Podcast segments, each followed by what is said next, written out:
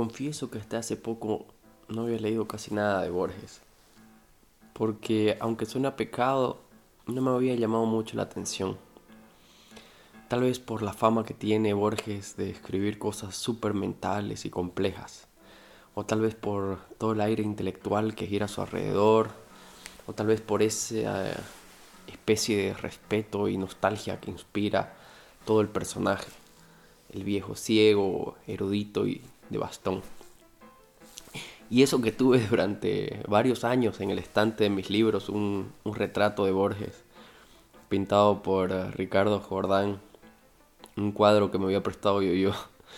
Y aún así no lo leía. He sido una farsa. Pero creo que debo estar lejos de ser la única persona que se haya sentido intimidada por, por Borges. Así que en este episodio quería hablar de uno de sus cuentos, a ver si, si se animan a leerlo, porque disfrutar a Borges no es tan complicado como parece.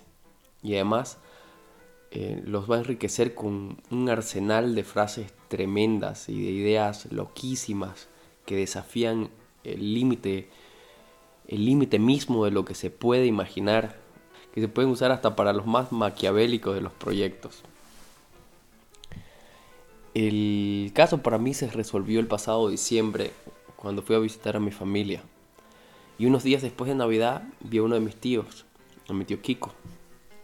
Mi tío Kiko es un tipo súper interesante. A pesar de que desprecia la mayoría de las cosas que lee y que ha leído, el tipo siempre está leyendo. Conozco a pocas personas que lean tanto como él. Y además, como es medio hipocondriaco, siempre está comiendo sano y haciendo ejercicios. Así que, aunque tiene una tendencia a renegar a gritos sobre cualquier cosa que no le agrada, y pocas cosas le agradan, debe estar aparentando unos 20 años menos de lo que tiene en realidad. La cosa es que unos días después de Navidad me topé con mi tío Kiko y le comenté que estaba haciendo este podcast me preguntó si había hecho algo sobre Borges.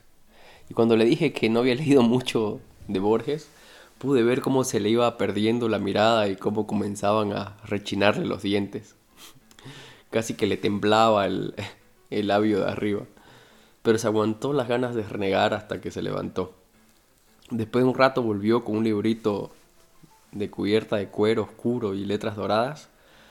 Era, era ficciones de Borges lo puso en la mesa y me lo regaló. Y así fue que comencé de verdad a leer a Borges, hace poco.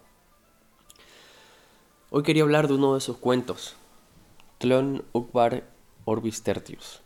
Ya de entrada vemos que comienza con un nombre medio extraño, pero no se asusten. En el prólogo, Borges, que nunca escribió nada que no fuese breve, ya nos dice, Desvarío laborioso y empobrecedor el de componer vastos libros, el de explorar en 500 páginas una idea cuya perfecta exposición oral cabe en pocos minutos.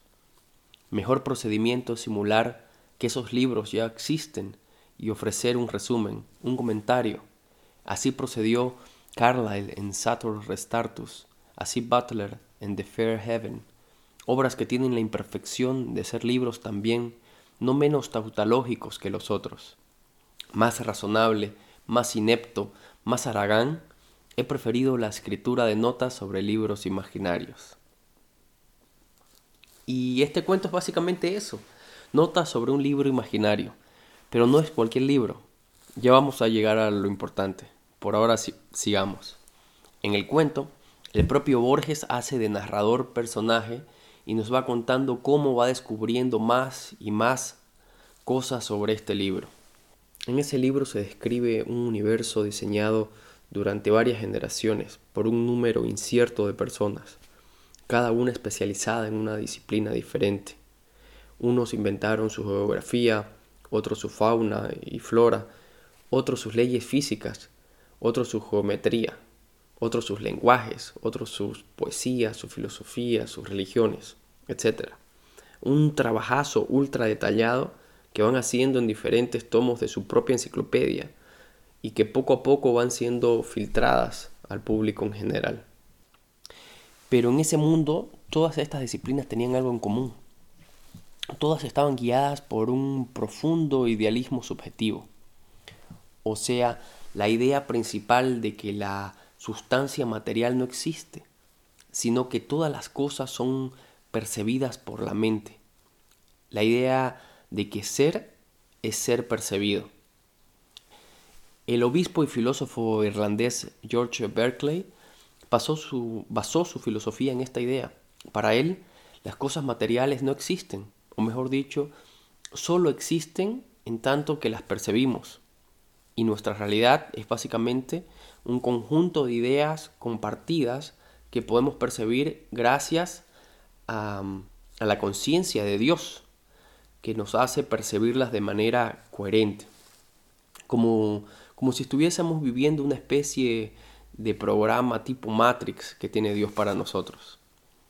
En el cuento también aparece don, don George Berkeley como uno de los miembros que diseñan este mundo imaginario. El nombre del mundo es Tlön, y en Tlön la realidad, en lugar de estar hecha de la conciencia de Dios, está hecha de las conciencias de, este grupo de personas que van imaginando y diseñando el mundo en su, en su, enciclopedia o a través de, la enciclopedia. En Tlön los hombres cumplen el papel de Dios. Hasta aquí todo benévolo e, inofensivo.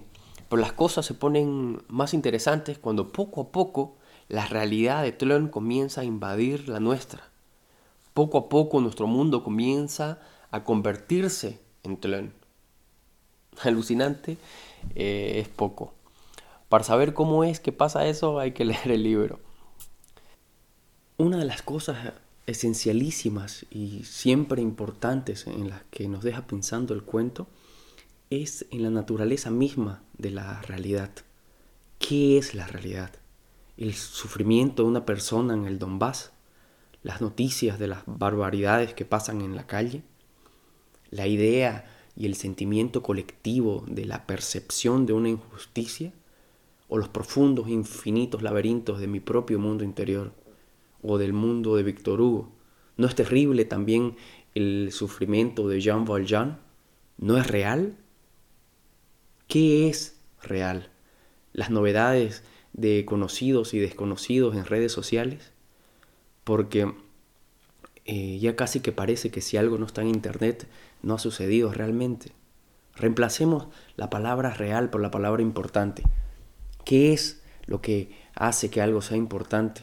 las efímeras emociones que nos provocan, su permanencia en la conciencia de la gente, el hecho de que podamos no solo mirarlas, sino también tocarlas, o el hecho de que algo sea de alguna forma parte de nosotros. Si seguimos así, en cualquier momento nos topamos con Dios. Puede parecer una cosa trivial, pero es una de las preguntas más antiguas que se viene haciendo el ser humano. ¿Cómo puede uno andar por la vida sin preguntarse qué es la realidad, qué es la verdad? Se habla mucho de lo fantástico en Borges, pero este fantástico no es eh, eh, de magos con, con varitas mágicas, dragones que escupen fuego o de leones que pueden hablar. Tampoco es fantástico en el sentido de tener mariposas amarillas que persiguen por todas partes a un hombre enamorado o pueblo fantasmas en el que sus habitantes se niegan a morir. Sus, sus historias, como pudieron ver, son fantásticas en el sentido que decía antes, que llegan a desafiar nuestra propia imaginación, nuestra capacidad misma de imaginar. Por ejemplo, un libro infinito que resulta que, que, es un laberinto en el que los caminos están hechos de tiempo y no de espacio. O un hombre que da vida a otro hombre tan solo soñándolo y que para evitarle el sufrimiento le oculta su origen onírico, solo para descubrir más tarde que él mismo también estaba siendo soñado. Qué locura, ¿no? aquí leo un fragmento justamente de Tlön para que se hagan una idea. Una de las escuelas de Tlön llega a negar el tiempo, razona que el presente es indefinido, que el futuro no tiene realidad sino como esperanza presente, que el pasado no tiene realidad sino como recuerdo presente. Otra escuela declara que ha transcurrido ya todo el tiempo y que nuestra vida es apenas el recuerdo o reflejo crepuscular y sin duda falseado y mutilado de un proceso irrecuperable. Otra, que la historia del universo y en ella nuestras vidas y el más tenue detalle de nuestras vidas es la escritura que produce un Dios subalterno para entenderse con un demonio. Otra, que el universo es comparable a esas criptografías en las que no valen todos los símbolos y que solo es verdad lo que sucede cada 300 noches. Otra, que mientras dormimos aquí, estamos despiertos en otro lado y que así cada hombre es dos hombres. ¿Cuántas novelas, series, películas, obras de teatro pueden salir solamente de ese párrafo? Algunas películas modernas, por ejemplo, se parecen a estas ideas de Borges. Christopher Nolan, eh, de hecho, es su admirador confeso. Y no es de extrañar que películas como Interestelar, Tenet, Memento o Inception nos hagan recuerdo a algunas historias de Borges. O sea que si te gustan estas películas y te gusta leer, es prácticamente seguro que te va a gustar Borges. Además de estas ideas que desafían la propia fantasía, Borges tiene, Borges tiene un uso del lenguaje que a veces es, no sé, brutal y sublime al mismo tiempo. En una frase te tira dos sopapos que te dejan pasmado, pensando. En una frase. Por ejemplo, en el episodio que hice aquí en el podcast sobre mi queridísimo capitán de ultramar, al querer expresar que la vida es en realidad como la recordamos, usé la cita de García Márquez de que la vida no es como uno la vive, sino como uno la recuerda para contarla. Pero si en ese entonces yo hubiese leído a Borges, sin duda hubiese citado a Borges, que queda mucho más elegante y que también combina perfectamente con mi amigo Vasco Moscoso de Aragón. Escuchen a Borges.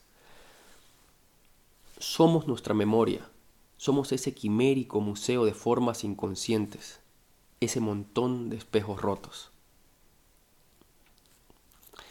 En fin, repito, leer a Borges solo nos puede enriquecer. Espero que se animen y que, y que lo disfruten.